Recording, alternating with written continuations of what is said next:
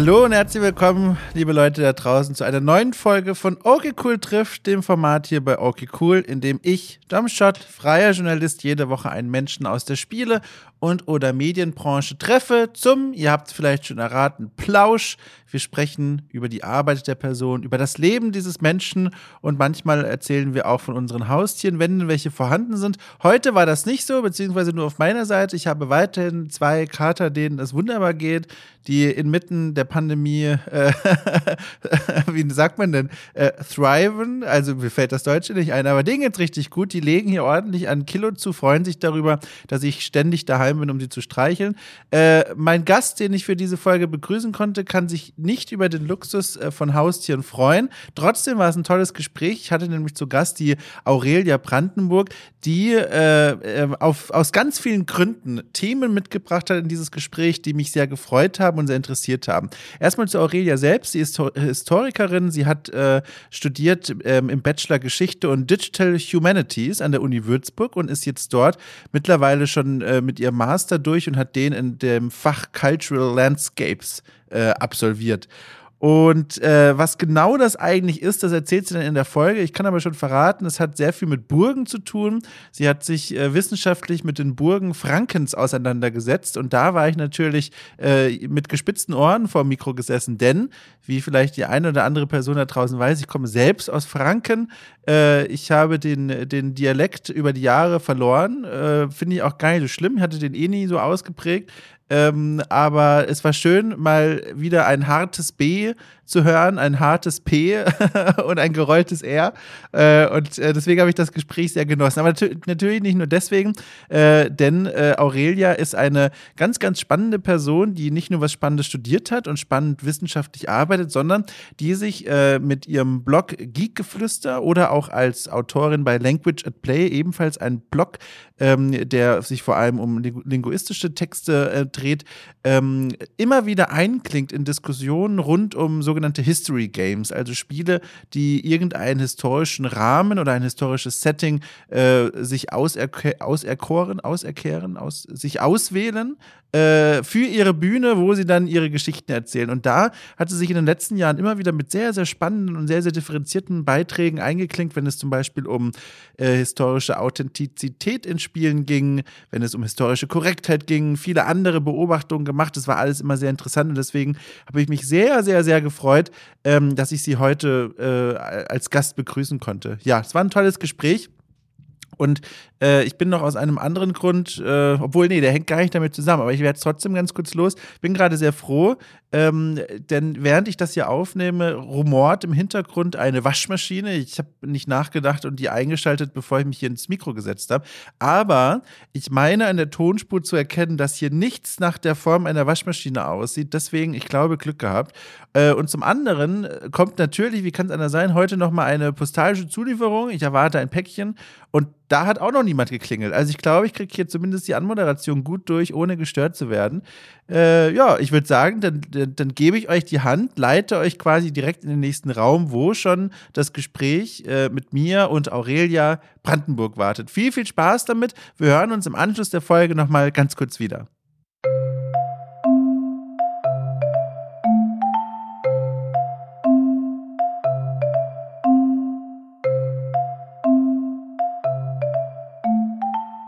Weiß nicht, ob bist, bist du denn noch aktuell im, im Podcasting-Business unterwegs oder äh, ist das, ist das, ich habe, du hast ja erzählt im, Vor, im Vorgespräch schriftlich quasi, als wir über die Mikros gesprochen haben, dass du eins hast von deinen Podcast-Seiten. Sind die denn noch aktuell eigentlich?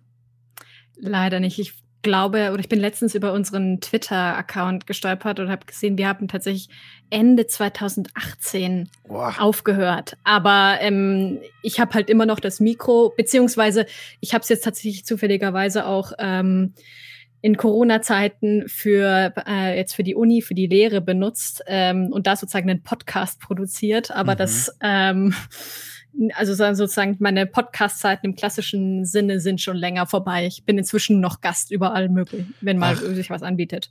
Äh, was für einen Podcast hast du da produziert? Das klingt ja super spannend. Das war ähm, also rückblickend auch noch sehr babyfeministisch, aber mhm. äh, das war ein feministischer Popkultur-Podcast gemeinsam mit zwei Freundinnen. Ähm, da haben wir einmal im Monat uns zusammengesetzt und äh, meistens über Tropes konkret geredet, ähm, oft mit einem feministischen Twist. Manchmal aber auch einfach über konkrete Filme oder ähm, was gerade irgendwie so uns untergekommen ist. Ähm, ja, also variierte immer so ein bisschen, aber war, war so der rote Faden war immer so ein bisschen, dass wir über irgendwas Feministisches mit Popkultur geredet haben. Mhm. Da sollte man ja meinen, da gibt es ja eigentlich enden wollen, das fast an Themen. Äh, also an den, an den abgehackten Themen wird es wahrscheinlich nicht liegen, dass ihr dann aufgehört habt, oder?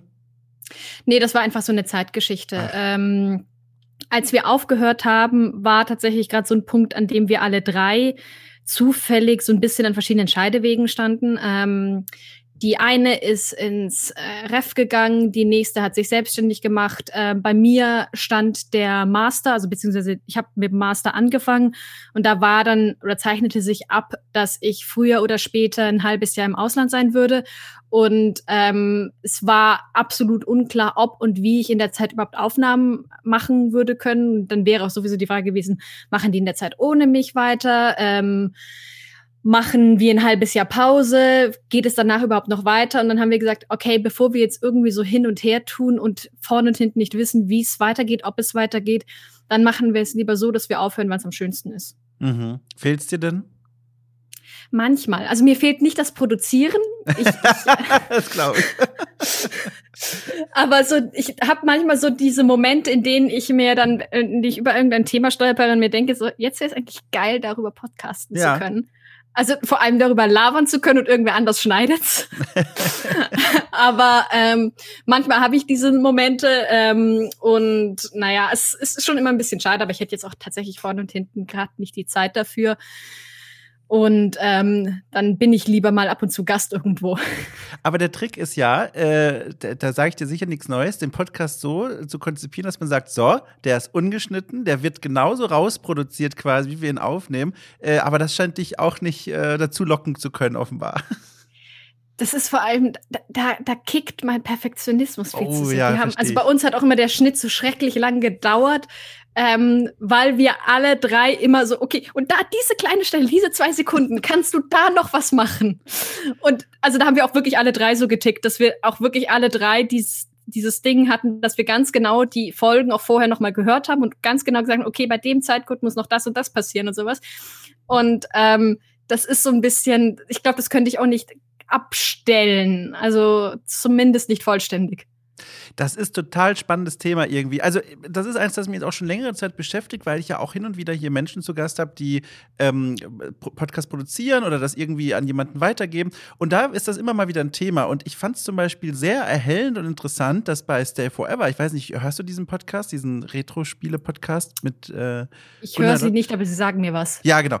Äh, jedenfalls, da sprechen äh, Christian Schmidt und Gunnar Lott regelmäßig über halt alte Spiele. Und was ich halt krass finde, ist, du hörst dazu und hast nicht das Gefühl, da wurde sonderlich viel gemacht. Und dann hat mir der Gunnar jetzt vor einiger Zeit mal erzählt, dass die tatsächlich noch mal mehrere Stunden lang jemanden mit dem Schnitt beauftragen, professionell. Und der nimmt wirklich ähm, in regelmäßigen Abschnitten die M's raus, die langen Denkpausen, aber das mhm. Ergebnis wirkt so echt und so natürlich, das ist fast schon gruselig. Also das hat mich super überrascht zu hören, äh, wie viel Aufwand da reinfließt. Und das ist dann offenbar auch was, äh, was euch so äh, vorgeschwebt ist bei eurem Produktionsniveau. Es ging gar nicht mal so sehr ums Niveau, sondern auch so ein bisschen darum, dass das halt für uns auch ein bisschen ein Experiment war. Äh, dazu kam auch noch Steffi, mit der ich da ähm, mit, zusammen gepodcastet habe, unter anderem, die hat eine Radio-Vergangenheit. Oh. ähm, das heißt, bei der war dann sowieso, also äh, das ist, war auch, es war auch gut, weil es hat, also ich habe da unter anderem auch von ihr viel gelernt. Aber es war dann halt auch tatsächlich so, äh, wir haben auf der einen Seite super viel einfach da ausprobiert. Wir haben das auch angefangen mit der Idee, einfach das nur mal so dieses Format auszuprobieren, weil wir alle, wir haben geblockt, aber hatten nie so wirklich, da haben wir im Podcast das nie so wirklich ausprobiert. Und da war so das Ding, ja, testen wir das doch mal aus. Ähm, also gibt eh ähm, nicht genug feministische Popkulturcasts, machen wir doch einfach mal. Und ähm, dann war es dann halt tatsächlich so, dass wir ähm, dann uns aber auch einfach zu dritt einig waren, dass wir gerne das auf eine Art und Weise machen wollen, mit der wir alle drei zufrieden sind. Und das sind manchmal inhaltliche Geschichten gewesen, dass wir dann ähm, bestimmte Dinge dann nochmal rausgeschnitten haben, wo wir uns gedacht haben, ja, nee, das ist als Gedanke doch etwas, war, war so spontan, aber es ist doch eigentlich, das, das möchte ich jetzt nicht online haben, weil das mir doch etwas zu grob ist. Manchmal war es dann halt aber auch einfach nur, ähm, also ich bin zum Beispiel wirklich so eine Queen of Amps. Ähm, schön gesagt. Prompt erstmal schön gesagt, aber es ist, ähm, ich, ich habe hab das ganz viel, dass ich irgendwie dann nochmal den Satz neu anfange und sowas und ich war die Hölle beim Schnitt deswegen. Wenn du ah. das dann eben irgendwie versucht hast, das irgendwie ein bisschen zu smoothen. Mein, ähm, inzwischen, oder sagen wir es so, ich habe dabei auch bei der Gelegenheit, weil ich dann halt auch regelmäßig Folgen geschnitten habe, wir haben uns einmal abgewechselt, ähm, bin ich dabei auch indirekt sehr viel entspannter, sowohl mit dem Klang meiner eigenen Stimme als auch so mit dem, dem Schneiden an sich und auch mit dem ähm, es einfach hinnehmen, dass ich dann im Zweifelsfall halt mehrmals neu ansetze und einfach einen Gedanken neu entwickle, zum Beispiel. Also die, solche Geschichten äh, bin ich da auch inzwischen viel entspannter dadurch geworden. Aber äh, so der, die, die Idee war halt trotzdem, es soll irgendwie in einer Form am Ende sein, die uns allen jeweils nicht vollkommen peinlich ist. Selbst wenn das dann ein bisschen alberne Eigenwahrnehmung ist. Mhm. Und ja, dann hat der Schnitt halt etwas länger gedauert, aber es war ein Hobbyprojekt und wir wollten halt auch einfach wirklich was, ja, was Schönes machen, womit wir zufrieden sind. Also das äh, mit dem in, in Sätzen und Gedanken, äh, Gedanken verrennen, das, äh, das ist bei mir mal eine Zeit lang so ein aufregendes Thema gewesen. Als ich ganz am Anfang stand und meine ersten, hallo, ich darf mal ins Mikro sprechen, Momente bei The Pot hatte, da erinnere ich mich noch, das habe ich hier, glaube ich, schon ein, zwei Mal erzählt, aber ich muss es trotzdem noch mal kurz sagen, ähm, da hatte ich zu Gast den äh, Markus Bäumer, der hat das ähm, oh Gott, Unforeseen Incidents entwickelt. Ein, ein wunderbares, wie ich finde, Point-and-Click-Adventure. Und ihn hatte ich zu Gast für The Pot als Auftragsproduktion und ich sollte ihm, mit ihm eine Art Postmortem aufzeichnen, also mit ihm mal das Spiel nochmal durchsprechen. Ich habe das Spiel selber auch gespielt zu dem Zeitpunkt, dann habe ich mir Fragen überlegt und notiert und dann war das so ein über eine Stunde langes Gespräch irgendwo zwischen Game Design und Inhalten im Spiel. Und das war super cool. Aber das war einer meiner ersten großen Momente, wo ich lange Zeit in ein Mikro sprechen musste, in einer Art Interviewsituation da war ich so aufgeregt, da habe ich mir im Vorfeld, wie bei so einem äh, Pen-and-Paper-Rollenspiel, die verschiedenen Wege aufgeschrieben, wie dieses Gespräch womöglich verlaufen könnte. Ich habe versucht zu antizipieren, was Markus sagen könnte und habe mir dann schon Stichpunkte aufgeschrieben, teilweise sogar ausformulierte Sätze, die ich dann, wenn wir diesen Weg gehen, sagen würde. Und es ist so, oh Gott, wie viel Zeit diese Vorbereitung gebraucht hat. Und ich habe das Markus erzählt, ich glaube sogar hier in unserer Begegnung äh, bei, bei Okay Cool. Und er meinte, er hat es nicht gemerkt. Ich weiß nicht, ob er so korrekt war und gesagt hat, ich habe nichts gemerkt oder ob es wirklich so war, aber daran muss ich jedes Mal zurückdenken, wenn Menschen von ihren äh, Podcast-Erfahrungen sprechen. ja, kann ich verstehen. Also das ist auch, also ich glaube auch, als wir die erste Folge geschnitten haben und dann online gestellt haben, das war auch so mit das Aufregendste, schlicht und ergreifend. Also ich habe irgendwann in der Schule schon mal auch mit dem Schnittprogramm zum Beispiel gearbeitet, aber äh, das war sehr, sehr viel Neuland das ist, war cool und interessant und alles, aber neue Dinge sind oft erstmal so ein bisschen scary. ist das so für dich? Äh, ist das, ist das dein, dein Mindset, wenn du mit neuen Dingen zu tun hast? Äh, was jetzt, dass die ein bisschen scary sind? Mhm. Grundsätzlich schon. Also das, das Ding ist immer, wenn ich jetzt sage, ich finde neue Dinge erstmal ein bisschen scary, dann klingt das immer so, als, ähm, als ob ich in panischer Angst vor allem Neuen leben würde. ähm, was nicht so richtig stimmt. Ich bin ein totaler Gewohnheitsmensch, aber ich bin grundsätzlich ähm, oder versuche mir die Haltung zu bewahren. Klappt nicht immer. Mhm. Ähm, dass nur weil sich jetzt gerade etwas verändert, dass es nicht automatisch schlecht sein muss. Und ähm, dass manchmal muss man sich erstmal eine Runde durchbeißen, erstmal ins kalte Wasser springen und dann wird am Ende aber alles ganz gut. Kannst du dich denn erinnern, was so das Letzte in deinem Leben war, was neu dazugekommen ist und äh, wie du damit umgegangen bist? Das fände ich aber super spannend. ah. ja, denkst du offenbar schon an was.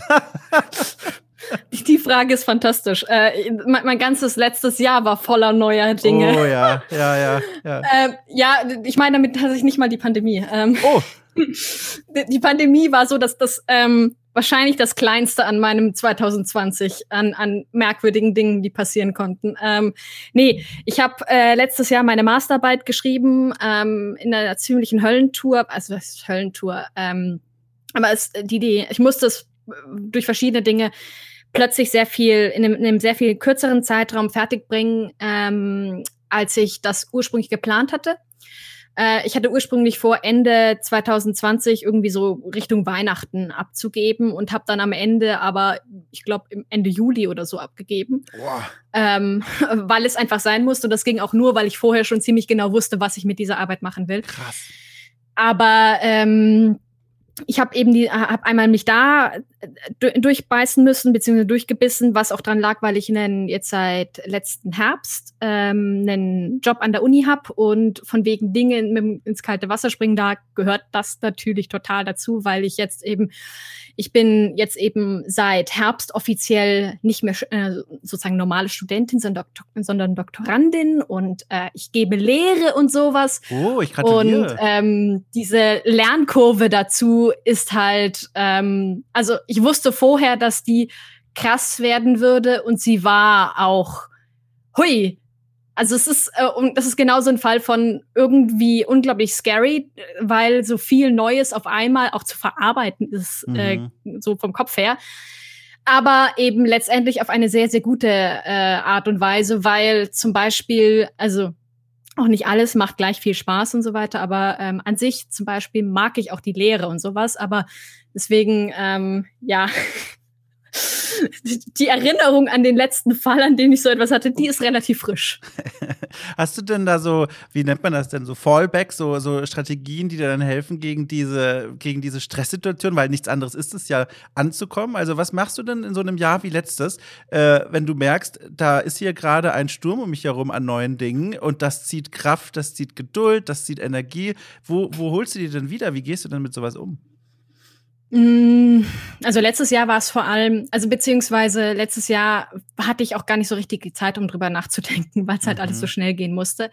Ähm, beziehungsweise das ging vor allem deswegen, weil das in einem Rahmen von Dingen war, wo ich grundsätzlich in meinem Element war. Ich habe meine Masterarbeit über ähm, Burgen mit einem Digital Humanities Ansatz geschrieben. Und das sind beides Themen, vor allem mit den Burgen, da habe ich die letzten Jahre immer ähm, bei, hier in der Uni an einem Datenbankprojekt mitgearbeitet. Das ist mein Thema äh, gewesen. Und ich wollte auch dieses, genau dieses Thema, ich wollte das so quasi seit vier Jahren unbedingt machen, was in die Richtung. Und deswegen war das dann halt so, ähm, da war gar nicht großartig Spielraum zum Paniken, weil ich habe gewusst, ich, ich kann das. Ich muss halt es auch noch zeitlich auf die Reihe bringen. Ähm, und das war dann halt pures Zeitmanagement und äh, ich habe tatsächlich irgendwann mir ausgerechnet, weil ich habe, ähm, also mein Ansatz war, dass ich ganz viele Burgen aus Unterfranken analysiert habe, ähm, beziehungsweise also deren Herrschaftsverhältnisse analysiert habe und ich habe dann tatsächlich bei den, als ich die, die Histor den historischen Überblick für meine Arbeit geschrieben habe, ähm, habe ich mir irgendwann angefangen auszurechnen, wie viele Burgen pro Tag ich schaffen muss, um rechtzeitig fertig zu werden und sowas.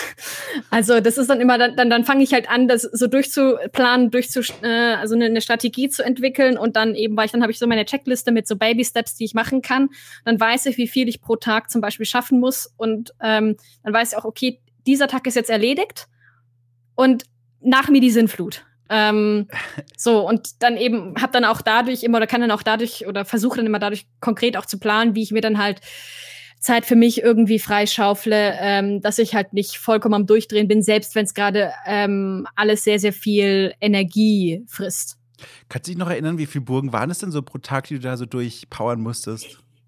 Äh, ich weiß nicht mehr pro Tag, aber es waren insgesamt hatte ich ähm, insgesamt hatte ich so, so knapp 150 bis 200 im, im Korpus am Anfang drin. Ja. Und ich glaube, am Ende waren es dann irgendwie um äh, irgendwie knapp unter 100, die dann tatsächlich in der Arbeit drin gelandet sind, weil ich habe noch ein paar rausgekickt, wo mir die Quellenlage zu fishy war für meinen Zeitraum ähm, ja. oder wo Gott weiß, was irgendwie nicht gepasst hat. Kannst du mal erklären, ich habe mir das nämlich hier auch aufgeschrieben, ähm, äh, Master Cultural Landscape, äh, oh Gott, mein Gott, was ist denn mit meinem Englisch los? Hallo nochmal, Master Cultural Landscapes. Kannst du mal erklären, wie das dann, wie, wie, wie, wie stellt man sich das denn vor? Burgen plus dieses Fach. Äh, was, was hast du da genau gemacht?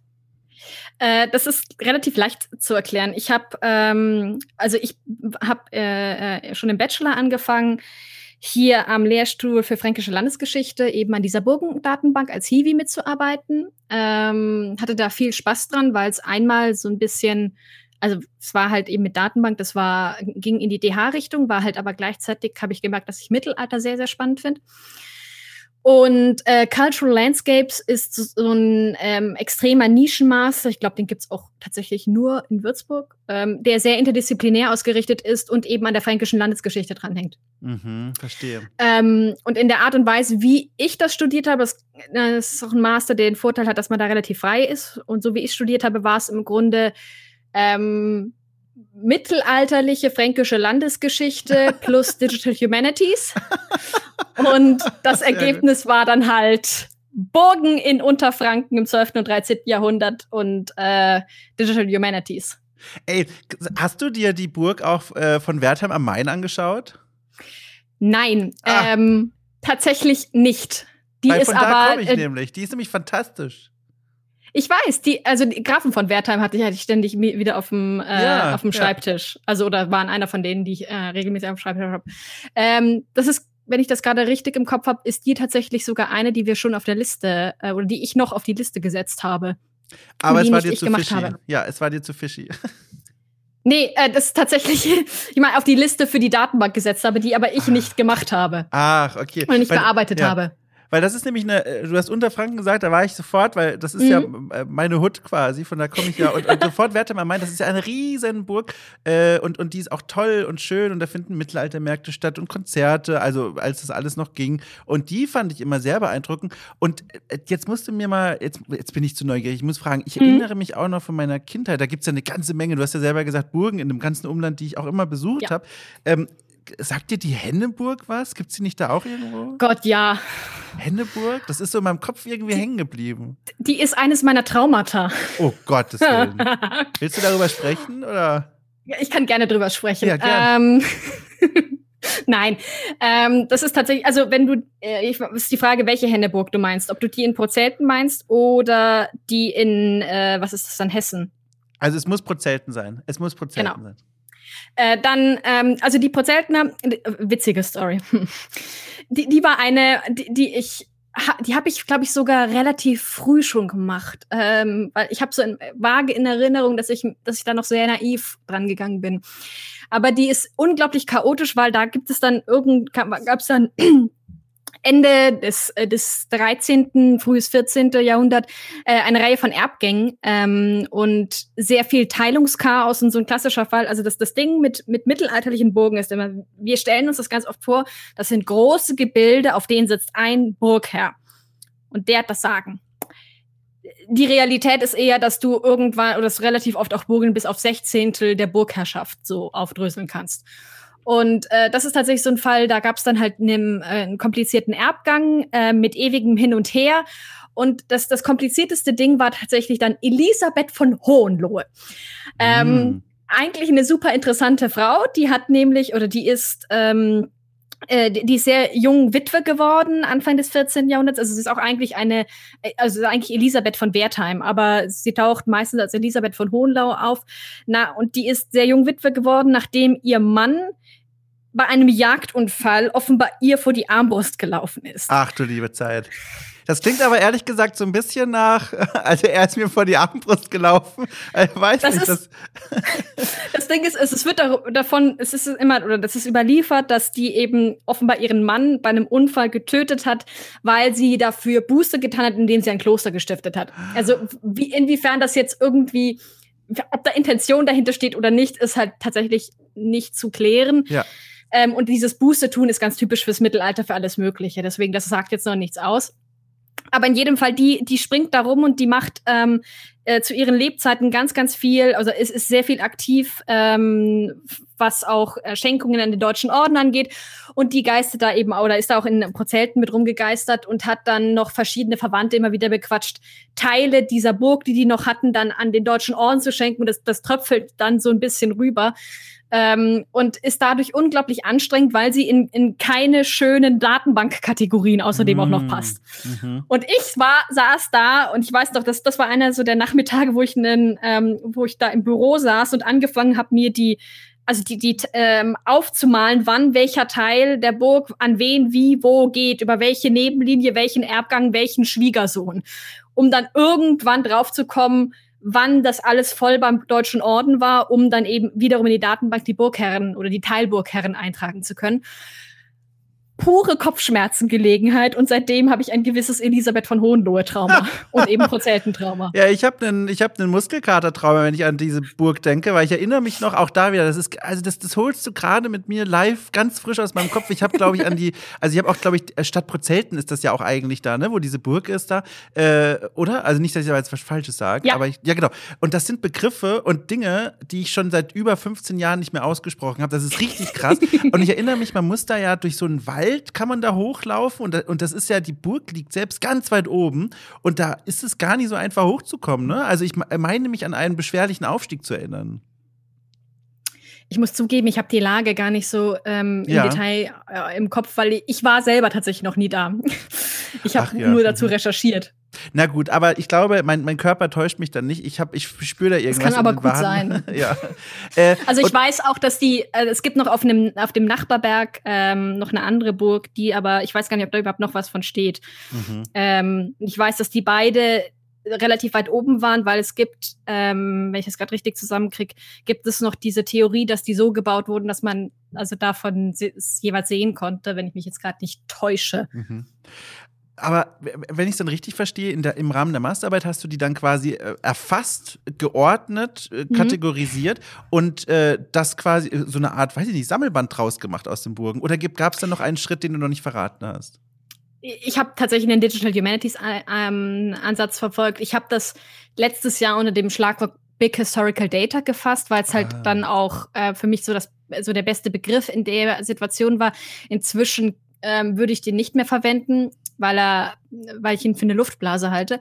Aber an sich war so der Ansatz zu gucken, okay, ich, ich nehme diese Bogen, ich strukturiere die in Tabellen und ich schaue mal und versuche mal eben schlicht und ergreifend, es ist im Grunde maschinelles Zählen gewesen mit wie viele Burgen gibt es wann, wie, wie viele existieren wann wie viele gehören wem, wann, sowas, um zu gucken, ähm, weil das 12., 13. Jahrhundert ist gerade in Franken so, so, so, so die Bogenbau-Boom-Zeit schlechthin. Und ähm, habe dann eben daran mir angeguckt, okay, ähm, wer baut wann, wo am meisten und habe auch dazu Karten gemacht zum Beispiel und bin dann eben ähm, unter anderem zum Beispiel zu dem Schluss gekommen oder habe dann äh, unter anderem daran schön mal aufzeigen können, was im Grunde, also was ich im Grunde vorher auch schon wusste, weil wenn du dich mit den vielen Einzelbogen beschäftigst, ist dir das klar, aber dann eben auch nochmal so gesammelt, alles zusammengeführt, ähm, dass dann halt zum Beispiel eben genau die Stauferzeit die große Zeit ist, in der irgendwie ständig Bogen gebaut werden und dass eben es auch tatsächlich einen, zum Teil auch einen Push gibt, der von ähm, irgendwelchen Entwicklungen auf Reichsebene dann indirekt ausgeht, obwohl die lokalen Adligen zum Beispiel durchaus unabhängig davon gebaut haben. Mhm. Äh, diese ganze Arbeit, die klingt ja wirklich anstrengend. Du hast schon gesagt, Zeitdruck gab es auch noch. Hast du das empfunden wie so ein Prüfstein für deine Burgenleidenschaft? Hast du dir dabei gedacht, mein Gott, was mache ich hier eigentlich? Oder im Gegenteil, hast du beim Arbeiten gemerkt, trotz aller Schwierigkeiten, boah, alles richtig gemacht, ich bin genau hier, wo ich sein möchte? Eher letzteres. Also, Ach, gut, ähm, ja mein, ich, ich bin jetzt gerade dabei, von den Burgen wegzugehen, was einfach auch damit zu tun hat, dass einfach jetzt mal andere Themen dran sind. Ja. Aber ähm, an sich war das tatsächlich so, auch im Ergebnis, ähm, dass ich mir gedacht habe, okay, ich würde jetzt vielleicht Dinge nochmal anders machen, auch mehr jetzt mit Abstand und mehr Zeit und so weiter.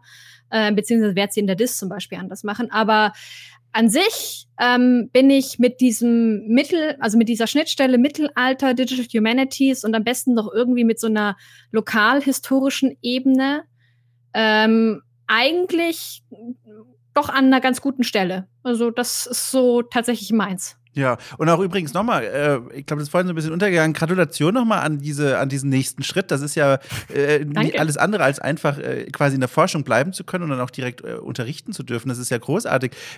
Du hast schon angerissen, äh, was ich auch übrigens mir voller Begeisterung aufgeschrieben habe, dass du momentan in Würzburg lebst und ja jetzt auch lehrst und mhm. studiert hast. Ist das denn, warst du, bist du, kommst du von dort oder von wo hat es dich in diese Stadt gebracht? Bist du im Schatten einer Burg aufgewachsen oder äh, äh, ist Würzburg quasi so Big City jetzt für dich? Ähm, ich komme, also woher, äh, woher ich komme, ist so ein bisschen kompliziert. Ähm, ich bin, ähm, oder sagen wir so, da muss man zum Kontext wissen, ähm, meine Eltern sind beide selber in der Wissenschaft unterwegs. Mhm. Und wie halt Wissenschaftskarrieren so manchmal laufen, da zieht man dann öfter mal um. Ja. Ähm, das heißt, ich habe zu einem guten Teil meiner Kindheit in Oberbayern ähm, oh. verbracht und einen anderen guten Teil in Oberfranken. Oh, ja, verstehe.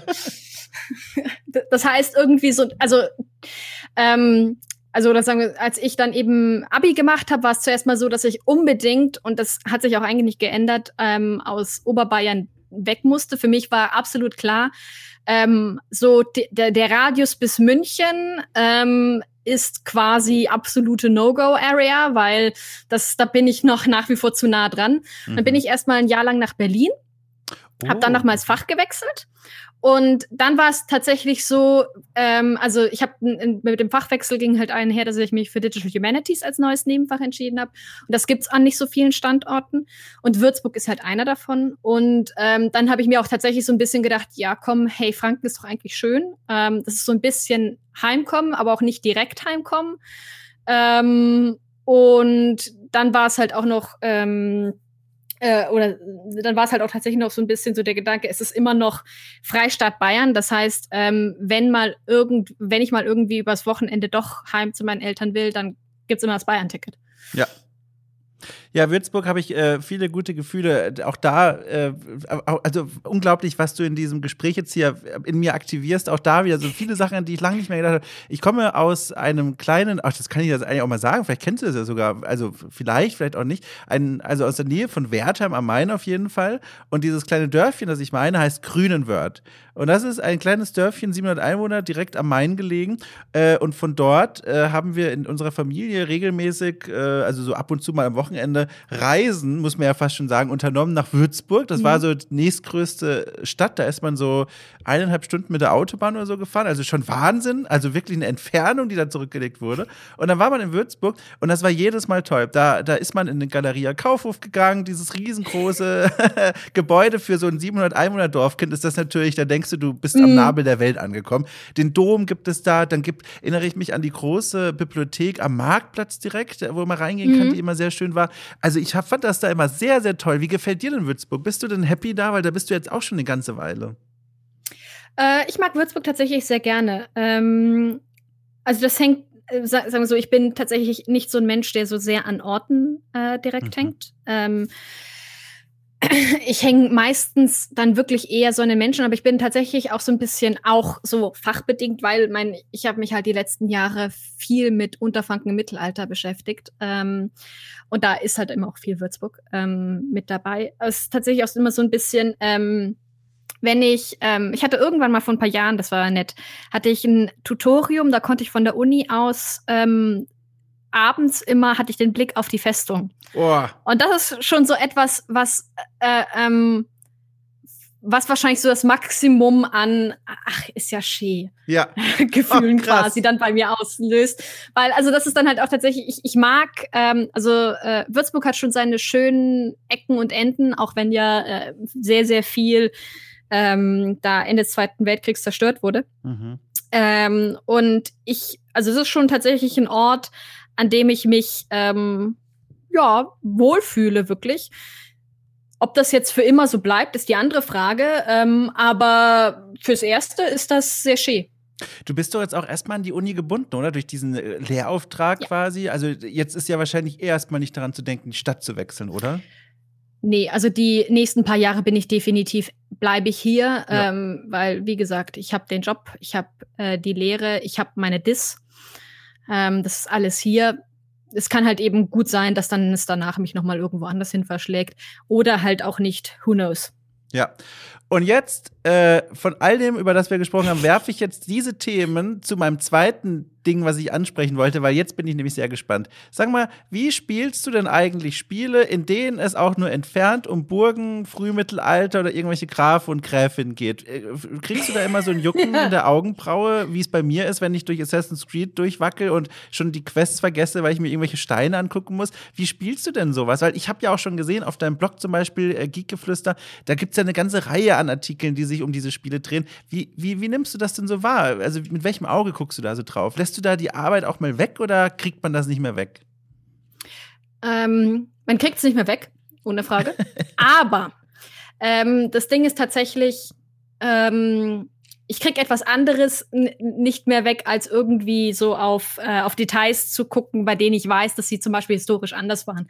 Beziehungsweise ich versuche ähm, mir das, also ab und zu kommt es doch durch, aber normalerweise äh, habe ich mir das auch weitgehend abtrainiert, ähm, weil das nicht das ist, was ich an Spielen besonders interessant finde. Ja. Ähm, was bei mir eher so passiert ist, dass ich ähm, also dass ich eher zum Beispiel gerade so äh, bei, bei Historienspielen ist es bei mir ganz schlimm.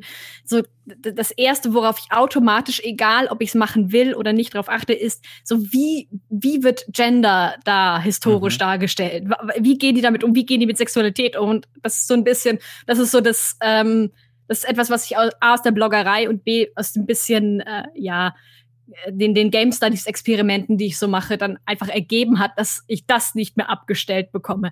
Weniger dieses ähm, klassische, das war aber anders, ähm, beziehungsweise bei, ähm, bei Burgen habe ich es manchmal so ein bisschen, aber eher, eher so in der Art, dass ich mir denke, ach, die Burg ist halt jetzt aber eigentlich echt schön.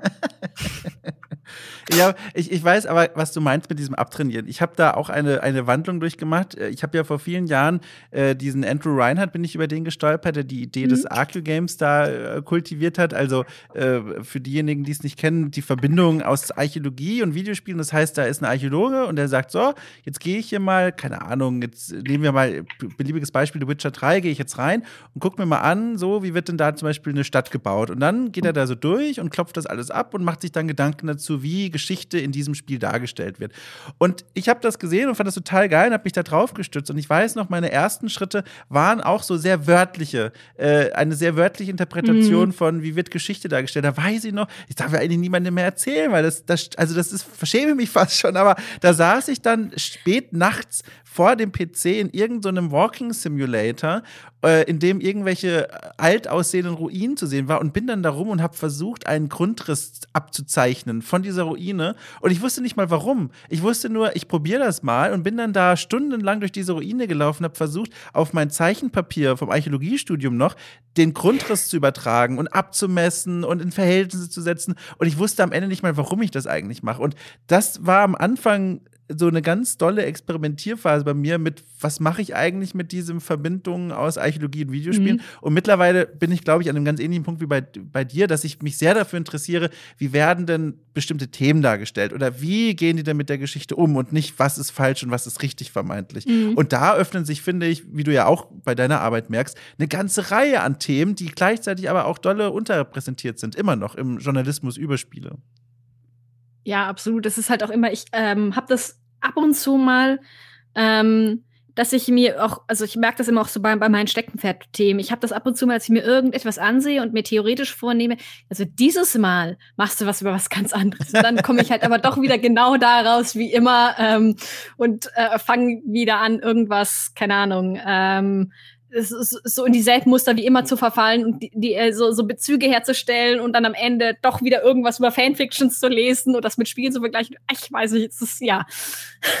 Hast du denn dann ein Spiel, das dir in der Hinsicht in den, in den, letzten Jahren von mir aus auch gerne im weiteren Rahmen richtig gut gefallen hat? Also in der Darstellung, Repräsentation von Gender, Sexualität und so weiter. Irgendeins, wo du gesagt hast, ach, guck mal, das ist aber nett, das ist aber interessant, das ist aber gut. Mm, also nett ähm, fand ich tatsächlich Assassin's Creed Odyssey, mhm. jetzt wenn wir mal die großen heranziehen.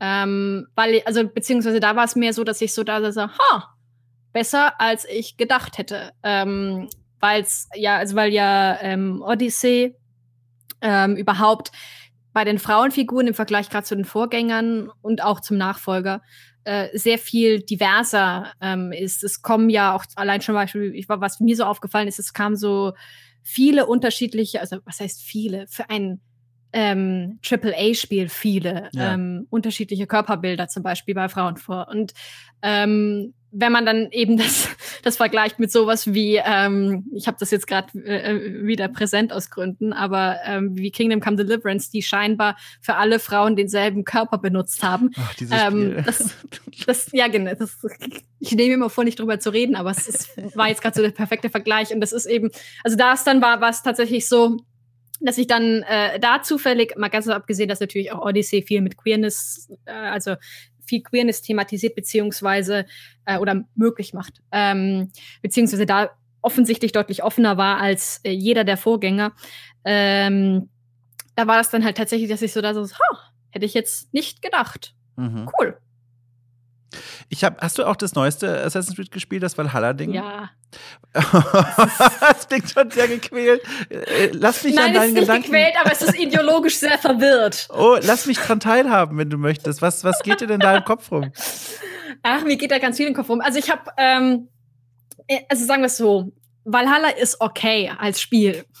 Ähm, das ist so ein bisschen, dass ich da, also dass ich das ein bisschen merkwürdig finde, ist, ist ein bisschen ähm, liegt an mir und liegt darin, dass ich eben bestimmte Analyse ähm, Muster oder Denkmuster sozusagen dann quasi nicht abschalten kann, wenn ich so etwas spiele. Nee, aber ich finde ähm, Valhalla ein bisschen, also in vieler Hinsicht merkwürdig, weil es, also das heißt merkwürdig, ähm, es ist vorhersehbar, dass es so ist, wie es ist. Mhm.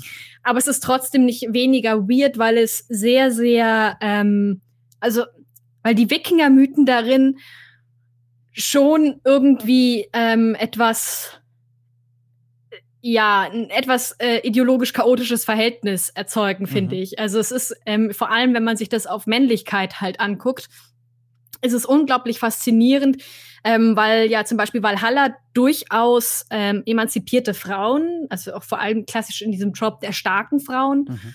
ähm, viele weibliche Figuren darstellt oder was heißt viele, aber ein paar darstellt. Das Ding ist halt aber, was ich so faszinierend finde, wie, wie sehr das dann eben auch an, an, ja, an einem Abenteurertum und Freiheit und auch indirekt aggressiver Männlichkeit ähm, von der Wikinger dann da eben immer geknüpft wird.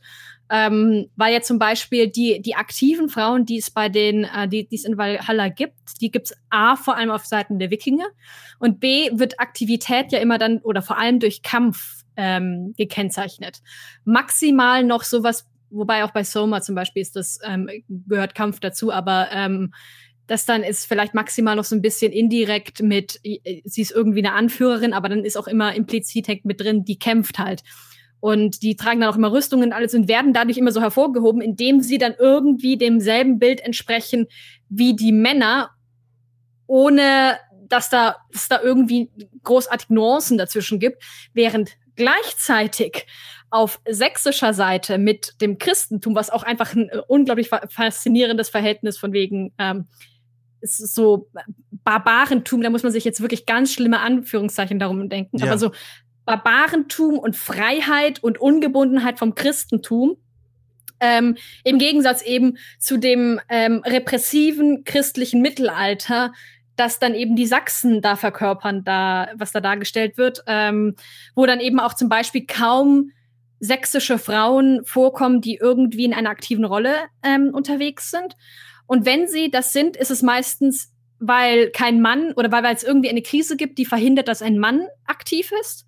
Ähm, zum Beispiel ganz am Anfang oder relativ am Anfang trifft man ja dazu äh, die da die Königin oder die Ehefrau irgendeines dieser vertriebenen Kleinkönige.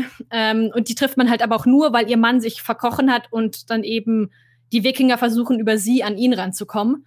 Ähm, und das nächste ist dann eben, dass wenn die dann vorkommen, sind sie meistens, werden sie als sehr, sehr böse äh, gezeichnet und werden wieder so dämonisiert. Das bedeutet jetzt nicht, dass das irgendwie eine aktive Intention dahinter steht, um Frauen zu dämonisieren, dies, das, talala. Aber ähm, es war, es, ich, ich, ich saß vor diesem Spiel und war unglaublich ähm, fasziniert davon, wie, wie merkwürdig da mit so vielen Dingen umgegangen ist. Ich weiß noch, ich habe dann im äh, letzten Dezember irgendwann ähm, auch drüber geblockt. Ist, da war dann, ist er nicht bei mir online gegangen, sondern auf dem Blog vom Eugen Pfister. Aber ich weiß noch, ich habe das da an einem Sonntag da und habe eigentlich, wollte eigentlich nur so was Rezensionskommentarmäßiges schreiben und habe dann aber aus einem Impuls heraus plötzlich so ein riesiges Ding, oder was heißt, sehr viel größeren Text rausgeschrieben, einem in, quasi in einem Rutsch runtergeschrieben, weil ich so viel an Gedanken hatte, die da plötzlich zusammengegangen sind. Ja, und exakt wegen dem, was du gerade erzählt hast, finde ich solche Spiele auch so faszinierend. Es gibt sehr viele Menschen, die, die sagen, ja, es ist schon wieder irgendein Open-World-Spiel. Aber alleine, wenn man es sich aus dieser Perspektive anschaut, da steckt so viel drin, über das man sprechen kann. Und e. das ist zum Beispiel eine super spannende Beobachtung. Während du erzählt hast, habe ich auch noch mal mein eigenes Spielerlebnis rekapituliert. Tatsächlich, ähm, auch von meinen Beobachtungen kann ich das auch nur noch mal wiederholen und bestätigen, ähm, dass die Emanzipation in dem Spiel, die weibliche Emanzipation, irgendwie gar nicht sichtbar im Zivilen stattfindet, sondern emanzipierte Frau ist gleich Rüst, äh, Frau, die eine Rüstung mhm. trägt. Und das ist super spannend, weil das ist ja eine, da geht ja eine Implikation mit und da könnte man sich dann überlegen, hm, vielleicht hat das Spiel, nimmt sich einfach nicht genug Zeit, so etwas Subtileres wie Emanzipation im Zivilen zu zeigen, sondern kann es dann einfach viel deutlicher zeigen, dass eine Frau auf irgendeine Art und Weise auf der gleichen Ebene agiert wie die Männer, wenn sie eben mitkämpfen darf. Könnte man ja überlegen, liegt das daran, weil das dann auf einen Blick vielleicht klar wird. Aber das sind super spannende Überlegungen. Und vor allem, äh, ich kann das auch noch verknüpfen an Vikings, diese Serie. Vielleicht hast du die ja auch gesehen. Mhm. Ah, sehr gut. Äh, die habe ich jetzt schon das äh, dritte Mal wieder neu angefangen, also auch einmal durchgeguckt und jetzt wieder neu angefangen. Und auch da ist dieser Eindruck ja ein ganz ähnlicher. Da gibt es Szenen, in denen die Wikinger auf die, äh, auf die, äh, ja, auf den, auf die Menschen treffen, die auf England, in England leben ähm, und dort Christen sind und äh, dort gucken die christlichen Frauen dann immer in manchen Szenen so fast schon neidisch auf die, auf die Wikingerkriegerinnen mhm. und dann soll so der moderne Zuschauer denken, ach guck mal, äh, die, die ist neidisch, das haben die Christen nicht, so hier gleichberechtigt. Da werden die Wikinger fast zu so einem Vehikel für ein Bild der Emanzipation, was aber in sich auch noch mal äh, eine Diskussion wert ist, sage ich mal. Mhm, das ist halt auch einfach, ähm, ich fand das auch deswegen auch so spannend, weil durch einen, durch ein paar chaotische Zufälle habe ich parallel dazu, als ich Valhalla gespielt habe, A, angefangen, auch selber noch mal wieder in Vikings reinzuschauen ähm, und parallel dazu mit Freunden die Barbaren auf Netflix geguckt. Oh, jetzt fehlt nur noch The Last Kingdom, dann hast du die komplette. Äh, das habe ich davor geguckt mit denselben ah. Freunden. Ähm, war, ja.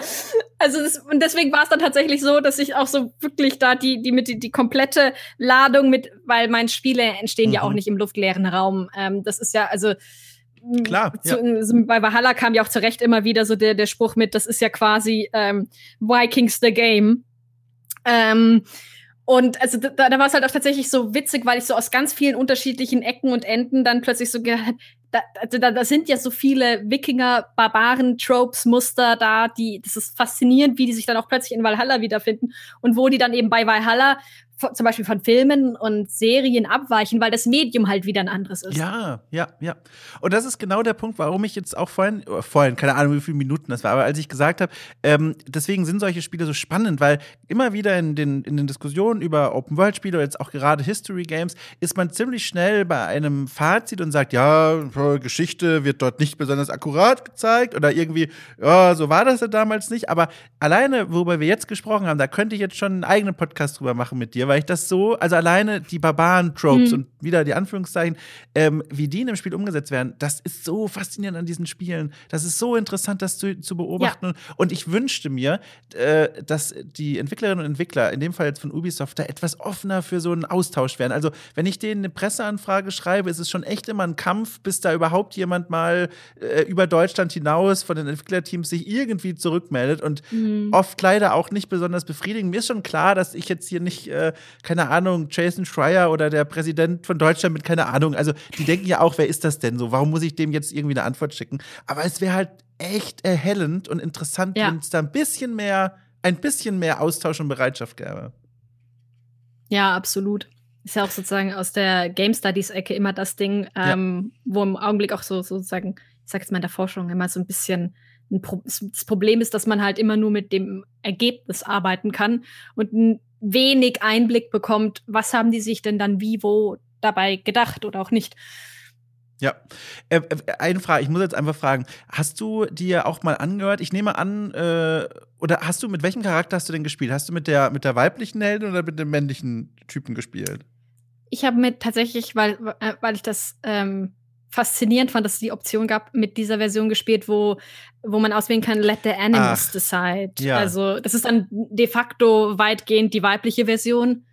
Ähm, aber es ist ja diese, theoretisch gibt es auch diese dritte. Ja, ich habe den, den männlichen Ivar gespielt und ich hatte einen Moment, wo ich direkt, also da war ich sehr fasziniert davon, was das Spiel mit mir macht, denn Ivar hat in dem Spiel eine extrem, äh, ähm, wie, wie, wie beschreibe ich das? Eine gefühlvolle Art zu sprechen. Seine Stimme klingt, finde ich, sehr weich, äh, standardmäßig eher vorsichtig, also im Englischen. Ähm, äh, überhaupt nichts das, was du erwarten würdest von einem Ubisoft-Wikinger-Spiel. Und das fand ich äh, zuallererst schon mal eine interessante Entscheidung, dass überhaupt der Voice-Actor, der übrigens bei The Last Kingdom auch mitspielt, ähm, dass der genommen wurde, der, finde ich, eine Stimme hat, mit der man erstmal nicht rechnen würde, wenn man sich Alva einfach nur ansieht. Und das fand ich schon mal interessant, gleich zu Beginn, was das Spiel mit einem da anstellt, welche Erwartungshaltung da gebrochen wird. Das ist witzig, weil ähm, mir ist etwas anderes mit der, bei der weiblichen Stimme aufgefallen. Ähm, und beziehungsweise das ist das, was, weswegen ich so ein bisschen Gender in äh, Valhalla faszinierend finde, weil auch schon die weibliche Alva eben so mit ähm, tief angesetzter Stimme spricht. Ja. Genau. Und das dann mit zu diesem ganzen ähm, aktive Weiblichkeit wird über Anlehnung an klassische Männlichkeit ja, ähm, ja. konstruiert. Ja, genau. Das, das wäre nämlich das gewesen, was ich gerne dann angehängt hätte. Genau richtig. Das habe ich nämlich auch beobachtet. Und das fand ich so spannend zu sehen. Dieses gepresst, aggressive, wütende. Die Nuancen, finde ich, die mhm. bei so einem, bei so einem Odyssey, noch bei Cassandra zum Beispiel da waren, ja. die fehlten da. Die waren hier einfach nur so, also das heißt einfach, aber es fühlte sich an, wie man nimmt einen, einen wütenden Typen und legt da so ein bisschen Frauen-Stimmfilter drüber, weißt du? So klang das. Mhm. Und das war, das war schon interessant, um es mal neutral zu, zu, zu beschreiben. Ja, es ist halt auch super spannend, ähm, gerade weil es halt, also das, äh, das ist eine Vermutung, aber ähm, wenn ich raten müsste, würde ich wetten, dass eben, dass es auch damit zusammenhängt, dass halt eben Valhalla ein mittelalterliches Setting hat und Odyssey ein antikes. Und es da halt auch eine gewisse Diskrepanz gibt, weil eben auch gerade die griechische Antike immer als, also popkulturell immer so als so queer dargestellt wird. Ah. Ähm, und im Gegensatz dazu natürlich das Mittelalter, auch weil immer da dieses, gerade mit dem Frühmittelalter als Dark Ages, was ein fürchterlicher Begriff ist, aber okay, ja. ähm, also dieses ganze Ding dann eben mit dem das düstere Mittelalter, ähm, Repression durch die Kirche, ähm, was auch immer damit zu tun hat, dass dann plötzlich die Kirche, da wird ein modernes Staatsdenken auf die Kirche des Mittelalters projiziert. Wenn die Kirche des Mittels, äh, Mittelalters diese Kontrolle über irgendwen gehabt hätte, wären die happy gewesen. Aber das sind alles diese Geschichten, die dann da ineinander greifen. Und ich muss auch direkt, äh, also okay, cool hat keinen Kommentarbereich, aber es gibt eine E-Mail-Adresse, deswegen trotzdem die entwarnenden Worte, zumindest von meiner Seite aus. Also ich, ich, ich nenne all diese Dinge erstmal aus so einer reinen Beobachterperspektive, weil ich es spannend finde, dass die da drin sind und dann finde ich es spannend, sich Gedanken zu machen, warum. Das heißt mhm. jetzt nicht irgendwie, äh, scheiß Spiel oder so. Es ist einfach nur, finde ich, nee. eine super spannende Überlegung, da scheint es mir auch zuzustimmen, äh, zu sagen, guck mal, das ist so. Und jetzt überlegen wir mal, warum und was das mit uns macht. Und alleine wieder dieser Gedanke von dir, Mittelalter-Erwartungshaltung versus griechische Antike-Erwartungshaltung, ey, das ist auch das schon wieder was, da, das nehme ich heute mit ins Bett zum Einschlafen und denke drüber nach. Ich finde das total spannend. Finde das super spannend. Bin ein bisschen traurig jetzt gerade, dass Arcu Games in diesem langen Winterschlaf ist äh, und du keinen eigenen Podcast hast, zu dem ich mich einladen könnte. Tja. Ja. Naja, ähm, vielleicht um mal die Frage ein bisschen größer zu spannen, weil das würde mich auch mal sehr interessieren. Wie bist du denn so zufrieden als ein Mensch, der sich zum einen mit den historischen Hintergründen auskennt, all das, was so, was Mittelalter in, in, in Europa angeht zum Beispiel, aber auch sich für Videospiele interessiert und selber viele Spiele spielt. Wie bist du denn zufrieden mit der, mit der Art und Weise, wie im deutschen Sprachraum, im deutschen Journalismus über History Games gesprochen wird? Äh, wie, wie, wie machst du dir Gedanken dazu? Bist du da enttäuscht, traurig, wütend? Wie, wie siehst du das? Ist gemischt. Ähm, es gibt ein, also es, es gibt immer mal wieder ganz gute Beiträge und dann gibt es wieder den, hunderttausendsten Akkuratesse-Beitrag ähm, und ähm, ja, puh. Also sagen wir es mal so, was ich mir oft wünschen würde, wäre, dass ähm, sehr viel mehr über Einordnungen geredet wird ähm, und sehr viel mehr dass sich sehr viel mehr Leute auch mal damit beschäftigen würden, was wird wie, warum da äh, so oder so dargestellt. Ähm, oder auch einfach nur mal sich mit ein bisschen, mit, ähm, sich intensiver mit Leuten auseinandersetzen würden, die sich mit tatsächlich der Rezeption beschäftigen, weil es ist, macht einfach einen massiven Unterschied, ob du jemanden, ob du äh, einen Historiker oder eine Historikerin fragst, die sich jetzt mit, ich sag jetzt mal Mittelalter ähm, einfach sozusagen hauptberuflich beschäftigen im Sinne von die forschen dazu, oder ob du jemanden hast, der sich auch noch gerade mal mit der Rezeption beschäftigt hat, ähm, wenigstens mal am Rande weil ähm, die zweite Gruppe ordnet halt gewisse Dinge ganz anders ein. Insbesondere wenn du dann halt eben bei sowas wie Spielen dann noch äh, unterwegs bist, weil da eben auch noch sehr viel an Community-Dynamiken oft eine Rolle spielen. Und dieses ganze Einordnende passiert mir ehrlich gesagt viel zu wenig, beziehungsweise stattdessen kommt dann halt im Zweifelsfall wieder das Hunderttausendste, ähm, so korrekt ist äh, Assassin's Creed Valhalla oder sowas. Und ich verstehe, woher der Impuls kommt. Ich verstehe auch, dass es da eine gewisse, also dass das Leute eben gerne wissen wollen, können sie jetzt, wenn sie durch Valhalla marschieren, können sie da Geschichte quasi erleben, aber ich würde, also sagen wir es mal so, ich würde mir äh, insgesamt wünschen, dass weniger mit äh, Korrektheit darum gewirtschaftet wird, weil das ein, äh, eine Sackgasse ist, die nirgendwo hinführt und stattdessen mehr eingeordnet wird. Äh, allerdings, mein Gaming ist, wie es ist. Das finde ich gut. Ja, die ganze Kraft ist aus der Stimme geflossen. ja. Nein, das ist halt, also ich verstehe auch, ähm, ich verstehe auch jede, äh, ähm, jedes Magazin, da, das sich dann hinstellt und sagt, also den Scheiß will, die, die, die Kommentarspalte will ich nicht moderieren. Ja. Ja, also, ja, ja. das kann ich verstehen. Also es ist so, ähm, ich habe mal, äh, ich habe letztes Jahr mir mal ähm, tatsächlich dahingehend Kommentarspalten zu, zu Witcher 3 Reviews angesehen. Oh. Und, also auf Englisch, aber trotzdem. Und ähm, ja, ich, also am besten Kommentare, sowas machen, aber dann Kommentare abschaffen. Ey, du sprichst hier mit jemandem, der mal in einem Artikel in der Kolumne auf GamePro geschrieben hat, dass mir No Man's Sky besser gefällt als The Witcher 3. Äh, ja, das war, schön. Ja, also ich kenne die Kommentare. Und liebe Leute, auch nochmal, ne, ich breche mal kurz die Wand. Äh, das, ich hatte Argumente, ja. Das war jetzt nicht einfach nur zum Rumstecken. Ich bin davon immer noch in gewissen Teilen überzeugt. Aber andere Geschichte. Ähm, ja, aber lach nicht. Immer wenn ich über Witcher 3 twitter, weil ich finde es auch schlimm. Ähm, ähm, oder ich finde es schlimm, sagen wir so. Ja. Ähm, und No Man's Sky definitiv besser. Und aber immer wenn ich über, wenn ich sage, dass ich Witcher 3 scheiße finde auf Twitter, schreibe ich dahinter noch einen Kommentar. Ihr dürft Witcher 3 weiterhin gut finden. ja, das sowieso. Also weil sonst kommen wieder alle an mit so, warum findest du Witcher 3 schlimm? So, ich, das, ist so. Ich meine, ich verstehe es ein bisschen, weil, also in meinem Fall jetzt, weil No Man's Sky und Witcher 3 zu vergleichen, so ein bisschen wie, als würde ich Hut mit Hose vergleichen. So, man trägt beides am Körper, aber irgendwie an anderen Stellen. Das ist so äh, vielleicht das verbindende mhm. Element. Aber also, ne, ich hatte, hatte einen Punkt. aber klar. äh, aber, aber ich finde, aber du, du, sagst ja was ganz Spannendes, weil mir ist auch aufgefallen, ähm, also allgemein erstmal dieses Bewusstsein für, oh, wir haben sowas wie ein History Game, was ja auch jetzt zumindest in der deutschen Sprachlandschaft ein relativ neuer Begriff ist, mit dem man da arbeitet. Also jetzt zumindest im Spieljournalismus. Wir haben da ein History Game, wir gucken mal, wie akkurat da irgendeine Burg hingestellt wurde. Das ist ja eins, ein Phänomen, das ja noch gar nicht so, so alt ist. Also das macht man ja erst seit ein paar Jahren Jahren, vor allem verstärkt bei großen Titeln. Und da ist mir aufgefallen, ich finde es total faszinierend, dass dieses Format ganz, ganz beliebt ist bei den Menschen. Also die scheinen zu den klickstärksten mhm. Artikeln zu gehören überhaupt. Und das finde ich interessant, weil da wird so ein neues Thema aufgemacht. Also das neue Thema ist, es gibt Spiele mit historischem Schauplatz und wie gehen wir mit denen jetzt mal bewusst um über einen normalen Test hinaus? Und dass dann auf diesem freien Spielplatz an Formaten, die entstehen könnten, der klassische, also wir checken, wie korrekt das ist, am, am scheinbar beliebtesten erstmal ist, das finde ich sehr interessant zu beobachten. Mhm. Das ist also, ich glaube, das hängt auch einfach damit zusammen, dass sehr viele Leute noch immer denken, ähm, und das kann man ihnen auch nicht vorwerfen, weil das bringt auch zum Beispiel die Schule so bei, ja. Aber ähm, dass halt Leute immer noch ganz oft denken, dass Geschichte so eine Ansammlung von Fakten ist und da sagst du ja oder nein. Und äh, äh the theoretisch müsstest du auch, also das Schlimmste ist, was man zu mir sagen kann, ähm, so, so ein klassischer Verwandtenspruch, die du so nur alle 500 Jahre siehst, so nach dem Motto, wenn ich sage, ja, ich beschäftige mich mit dem Mittelalter, ja, weiß man da nicht schon alles. das kenne ich auch, ja. oh.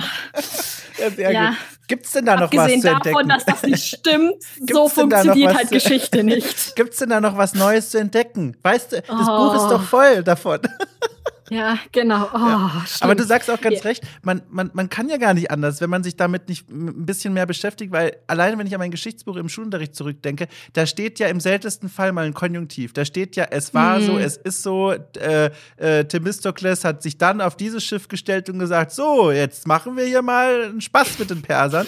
Und, und da steht ja, das ist so, das war so. Und, und da, da kommt man ja gar nicht auf die Idee, mal zu fragen, ja, ist es denn, also stimmt das so? Vor allem, wenn das dann auch noch verhärtet wird durch Klausuren, da wird ja dann auch danach gefragt. Mhm. Und wenn du es wiederholen kannst, was im Buch steht, dann ist das richtig. Und das ist ja eigentlich, wenn du drüber nachdenkst, eine, eine Vorstellung, also von Geschichte und wie man Geschichte begreifen soll, die ja völlig vorbeigeht an der, an der Realität. Und das ist ja schon abstrus, dass sowas im Grunde, also seit den 70ern, 80ern so unterrichtet wird. Das ist der Knaller.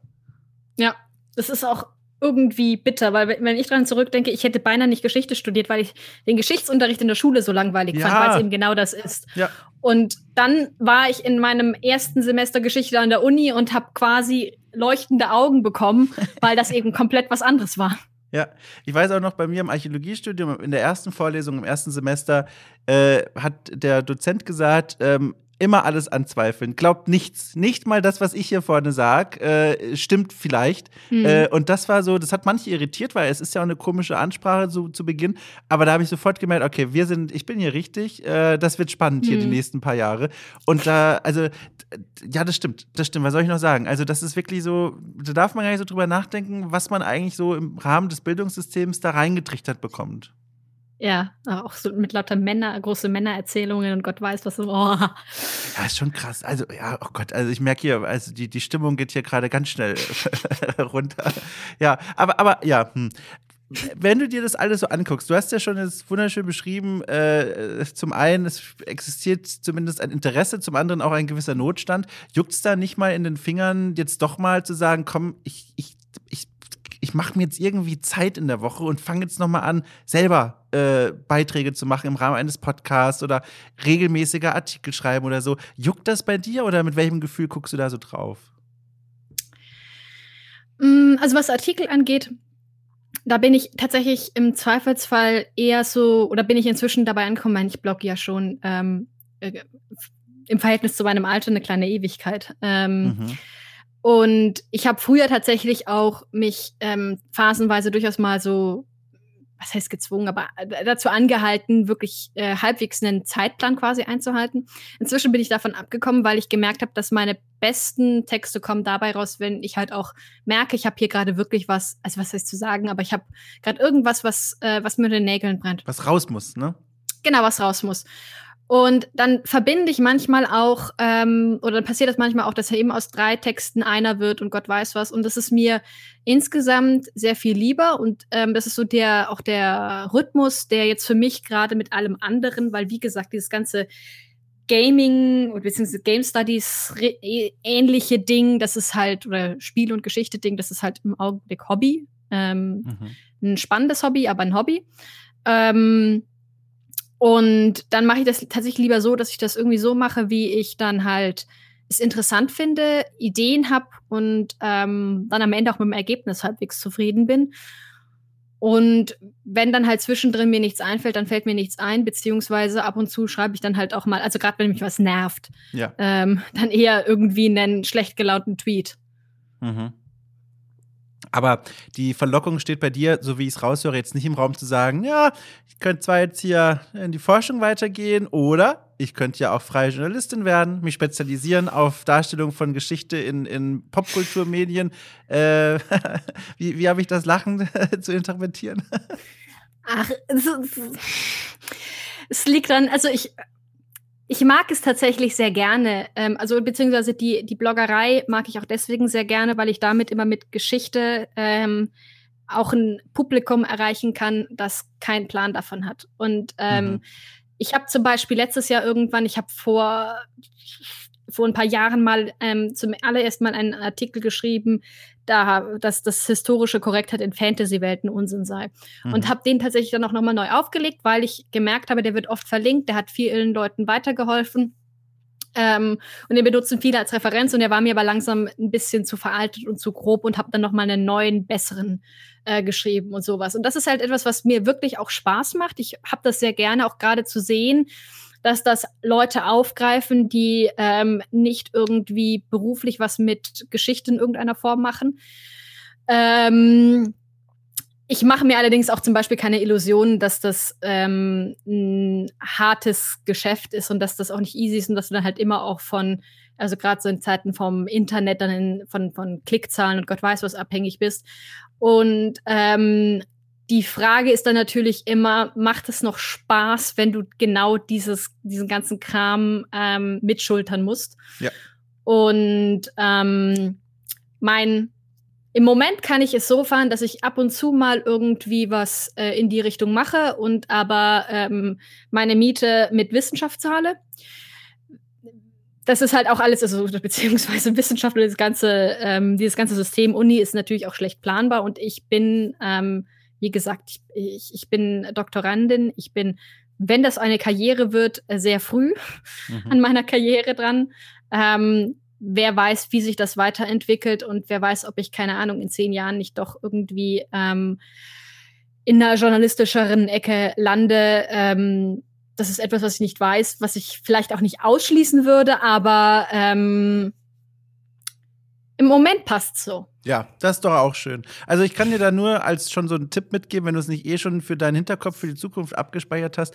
Ähm, Crowdfunding ist eine super Möglichkeit, mhm. dieses Problem zu lösen, das du eben schon beschrieben hast und was tatsächlich ein großes Problem ist. Ähm, das ist, äh, weil durch die Finanzierung durch Menschen, die die eigene Arbeit wertschätzen und unterstützen wollen und auch Vertrauen reinhaben, damit gewinnst du zwar nicht komplette Unabhängigkeit, weil du ja jetzt schon wieder von anderen Menschen und deren Goodwill abhängig bist, aber es ist doch eine besondere Form der Unabhängigkeit, nämlich, dass du mhm. eben nicht mehr auf die Klicks der großen Massen achten musst. Du kannst dich, du kannst auch entgegen der Trends Themen mal platzieren und bearbeiten, die sonst vielleicht in einem, bei einer großen Redaktion niemals auf dem Tisch landen könnten, weil die sagen, wir wollen mehr von dem Stuff, der schon gut funktioniert. Und da, mhm. zum Beispiel jetzt auch im konkreten Beispiel von Okay Cool, merke ich das auch, wenn ich so auf meine Themenliste schaue, da sind so viele Sachen drauf, bei der man bei ne, im Rahmen eines normalen Pitches, wo man sagen würde, ne, das machen wir nicht, das ist gerade, wird gerade nicht sonderlich viel diskutiert von Leuten oder das ist für uns nicht relevant oder so, wo ich mir aber sicher bin, das sind Dinge, über die man sprechen muss, die sind interessant, die sind mal ein bisschen auch unerwartet. Und das geht halt nur, auch für mich jetzt als freien Journalisten, weil das Leute finanzieren, die darauf vertrauen, dass es irgendwie mhm. interessant und cool ist. Also äh, viele Worte, eine, eine, eine Sentenz quasi, äh, das wäre vielleicht der Way to go, wenn du dir überlegst, sowas mal anzugehen. Also so eine eigene kleine Plattform bauen. Mhm. Ich bin tatsächlich immer, was so Crowdfunding-Geschichten angeht, immer sehr ähm, vorsichtig, weil auch die sind natürlich Arbeit. Ja, Oder klar. sagen wir mal so, habe ja. einen heiden Respekt davor, hab, sind viel Arbeit und ähm, ich bin ein, ich bin insgesamt ein zutiefst introvertierter, grumpy Mensch. ähm, äh, Habe ich aber nicht gemerkt, ehrlich gesagt. Entschuldige, aber äh, das kam jetzt zum, im Rahmen der letzten Stunde nicht gut rüber. ähm, ich bin eigentlich immer, also sagen wir es mal so, wenn ich, ähm, äh, wenn ich wenig Kontakt ähm, mit, mit ähm, oh Gott, das klingt jetzt auch alles schlimmer, als es ist, aber sag, wenn ich wenig Kontakt mit Menschen habe, bin ich eigentlich glücklich. Nein, aber es ist halt tatsächlich so, ähm, so eine, eine, eine so Community Building ist halt auch etwas, was ähm, ähm, was natürlich anspruchsvoll ist und gut gemacht werden ähm, äh, muss und das ähm, das wäre so etwas, wo ich mir auch nicht sicher bin, wie gut ich das kann. Aber hey, who knows? Vielleicht ist das dann in ähm, ein paar Jahren die nächste Herausforderung für mich. Ja, wieso nicht? Wieso nicht? Ähm, ich möchte zum Abschluss noch eine, so, so einen kleinen Service-Gedanken anschließen. Äh, es sieht so aus, dass ich da an die Menschen da draußen denke, aber tatsächlich ist es auch sehr viel für mich. Äh, Gibt es denn ein History-Game, also ein Spiel, das mehr oder weniger irgendwo in einem historischen oder quasi historischen Rahmen verankert ist, wo du sagen würdest, Dom, wenn du es nicht schon gespielt hast, das lege ich dir mal ins Herzen. Das muss jetzt nicht in irgendeiner Art und Weise gut sein oder einem, einem wissenschaftlichen Anspruch standhalten, sondern einfach nur, wo du persönlich gesagt hast, so, damit hatte ich Spaß. Das hat mir was gegeben. Guck dir das mal nochmal an. Ja. Jetzt bin ich aber gespannt. Jetzt habe ich einen albernen Vorschlag. Und ich könnte auch noch, ähm, und bei einem Ernsthaften müsste ich gerade noch mal einen Moment nachdenken. Ähm, Also ich nehme auf jeden Fall auch schon mal gerne den albernen, weil da bin ich schon zu neugierig, um zu wissen, was sich dahinter verbirgt. Okay, dann, dann, dann, dann fangen wir mal ähm, mit dem albernen an. Und zwar es gibt, ich, äh, ist auch ein bisschen Eigenwerbung. Ich habe, äh, oder jetzt erst vor kurzem ist ähm, bei Language at Play ein Artikel von mir online gegangen mhm. zu den äh, Interactive Fiction Days, äh, die Language at Play veranstaltet hat, zu Visual Novels. Und da habe ich was über historische Authentizität und ähm, Gender geschrieben im Kontext von einer ähm, Dating-Sim-App tatsächlich. Ähm, und zwar, die heißt, also die App heißt Choices. Ähm, das ist so ein Free-to-Play-Ding. Ähm, deswegen immer Heads up. Das hat natürlich dann diese üblichen Mechaniken, ähm, dass man für Szenen zahlen soll und dies, das. Aber da gibt es tatsächlich ähm, eine, da gibt es ein paar historische Bücher quasi. Und eines davon ist A Cult Son of Rome, ähm, was super witzig ähm, ist, weil man da als gallische Prinzessin sich an der Ermordung Cäsars beteiligen kann und nebenher halt noch Leute romanzen kann. Ähm, das war, also ist halt tatsächlich, also es ist auch ein, selbstverständlich nichts Tiefschürfendes, ähm, aber das ist tatsächlich, wer, wer, fand ich ganz interessant aus verschiedenen Dingen, aus verschiedenen äh, Gründen, ähm, auch weil es ganz spannend war zu sehen, wie dann halt eben so eine weiblich, also oft, weil das Spiel halt ganz offensichtlich eine sehr, eine sehr weiblich gedachte Zielgruppe, ähm, wie die dann un anders mit Geschichte umgehen als zum Beispiel so ähm, ein Assassin's Creed Valhalla, was halt da noch mal wieder mit der Zielgruppendefinition auch in dem ganzen Stil ganz anders ist. Ja, weißt du, was das Tolle ist? Ich habe gerade parallel versucht, mit Fliegende Hand den Namen bei Steam einzugeben, denn ich glaube, das ist schon seit langer Zeit auf meiner Wunschliste. Ohne Quatsch. Ähm, ich muss noch mal, wie heißt das? Äh, was, A Cult? Warte noch mal, wie war das erste A Cult Son of Rome, aber die App dazu heißt Choices. Weil ich bin mir ganz sicher, dass ich das schon mal na, aber es gibt es nicht. nicht auf Steam, es ist tatsächlich einfach ein Mobile-Game. Ach, okay, nee, dann also. bin, bin, ich raus. Aber dann nehme ich das umso gern, ge, ge, ge, umso lieber. Oh Und Gott, Dom, ey.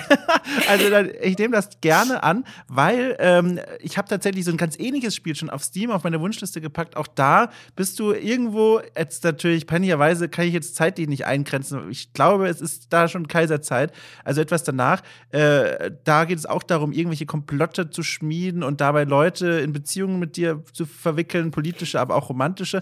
Und da habe ich schon gedacht, Mensch, guck mal, das habe ich noch nie gespielt, sowas, das würde mich interessieren. Und jetzt nehme ich mal diese Empfehlung noch direkt mit. Das ist toll. Also die war nicht albern, die war hilfreich. Und was hast du noch für eine Empfehlung? Äh, ansonsten, wenn du es nicht eh schon kennst, aber ähm, The Age of Decadence. Ähm, Ach, das sagt mir was. Das ist, also genau genommen ist das kein, ist es kein Histospiel, sondern hat ein postapokalyptisches Setting, aber ähm, also ich finde halt auch tatsächlich immer interessant, wie so ähm, wie Geschichte in, in Settings erzählt wird, die eigentlich keine Geschichte behandeln, also meistens irgendwas Fantastisches. Ja. Das ist halt eben mit Mittelalter ganz, ganz viel, aber das macht eben so ein postapokalyptisches Setting in was mit sowas pseudo-antiken, pseudo-römischen auf. Oh, ich gerade, ja. Ähm, ich habe das vor ein paar Jahren das letzte Mal gespielt und fand es unglaublich spannend, ähm, auch weil es mir tatsächlich die Möglichkeit gegeben hat, ähm, mich da durch diese postapokalyptische Welt nur zu reden. Ähm, ich habe, glaube ich, weil die Kämpfe sind ziemlich schwer, ich habe kein einziges Mal gekämpft in meinem Durchgang, sondern die ganze Zeit mich nur ähm, durchgequatscht, weil ich bei den Kämpfen halt ähm, nicht auch spielmechanisch nicht ganz durchgestiegen bin. Aber es war ganz interessant ähm, als sozusagen von der Dynamik her. Also ich gucke es mir gerade an und es macht mich total an. Es ist ein Rollenspiel, es sieht aus wie ein, äh, wie, ja, wie ein, wie ein isometrisches Rollenspiel in einer 3D-Grafik. Ich erkenne, es ist von 2015. Ich erkenne schon jetzt äh, Triumphbogenarchitektur, äh, Prachtstraßen. Das sieht cool aus. Und da muss ich direkt mal spontan fragen. Sag mal, äh, das ist jetzt gemein, weil ich dich on, on, tape quasi frage, aber es gibt im Rahmen von, also im Okay Cool-Universum gibt es ein Format namens Cool holt nach. Und da spiele ich Spiele, die mich auf irgendeine Art und Weise faszinierend oder die Klassiker sind und spreche dann mit Menschen über die und auch wie die mit modernem Auge wirken, die äh, dieses Spiel schon besser kennen als ich und auch schon vor einiger Zeit gespielt haben. Sag mal, wärst du offen für eine Folge zu The Age of Decadence? Weil das macht mich ja total an hier, dieses Spiel. Ja, gern. Oh, geil. Ja, super. Also, das Lustige ist, äh, wenn du es im Nachhinein, nach Ende der Aufzeichnung sagen würdest, nein, nein, nein, das machen wir nicht, dann wird dieser Teil aus dem Gespräch verschwinden. Aber wenn er noch drin ist, dann, das, das ist ja toll. Das interessiert mich sehr. Das sieht toll aus, dieses Spiel. Also toll. Ja, cool. Dann merke ich mir das und dann vielleicht komme ich da äh, schon in ein paar Wochen nochmal auf dich zu. Das ist ja toll. Ja, toll. Ja, gern. Ja, cool. Ja, dann würde ich sagen, dann, dann machen wir jetzt, äh, ach Gott, jetzt wollte ich so ein Sprichwort sagen, aber ich habe es vergessen. Also, jedenfalls, dann sind wir am Ende. Ich glaube, wir brechen jetzt mal ab, wir beenden. Wir, wir, wir sind über der Zeit und haben so viele Themen äh, abgekaspert. Ich kann kaum glauben, dass wir bei einer Stunde zehn gelandet sind. Es fühlte sich nach, ein, nach zwei Podcasts an, aber das war sehr gut, auf die gute Art und Weise. Also, ich fand das sehr interessant, mit dir zu sprechen. Sehr freut mich. Ja, ich hoffe, ich hoffe äh, die, die, die Grumpiness von dir, die klingt immer so wie während dieses Podcasts, weil dann ist das ein sehr angenehm Grumpiness. ja, es ist eine selektive Grumpiness. Eine selektive. Ähm, sagen wir es mal so. Ja, gut. Ja, also dann, ich danke dir sehr. Du hast mir schon im Vorfeld verraten, du hast äh, jetzt schon frei heute zum Zeitpunkt der Aufnahme. Das heißt, ich wünsche dir einen wunderschönen restlichen freien Tag und wenn alles klappt, wenn uns die Sterne gewogen sind, dann hören wir uns ja in Bälde an einem anderen Mikrofon, aber hier bei Okay Cool wieder. Jo, super. Ja, dann bis dann, ne? Ich winke in deine Richtung nach äh, Unterfranken. Winke zurück. Tschüss. Tschüss.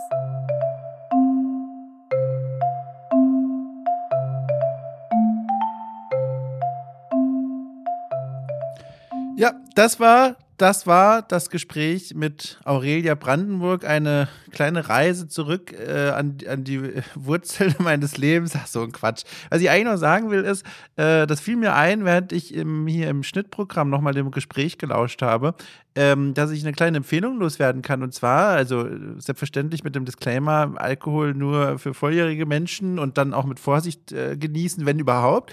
Aber Boxbeutel. Boxbeutel, tolle Sache, ist eine fränkische Spezialität. Äh, Wein gefüllt in Flaschen, die aussehen wie, ja, also wie die Bäuche meiner Karte. Also das sind so, die sind sehr bauchig, bauchige Gefäße. Ich finde, die machen schon gute Laune, wenn man sie anschaut, weil die Form einfach schon so eine zufriedenstellende ist. Und die sind lecker. Da ist Wein drin, heller, dunkler, roter, weißer, alle Farben, des, äh, also vor allem weiß und rot.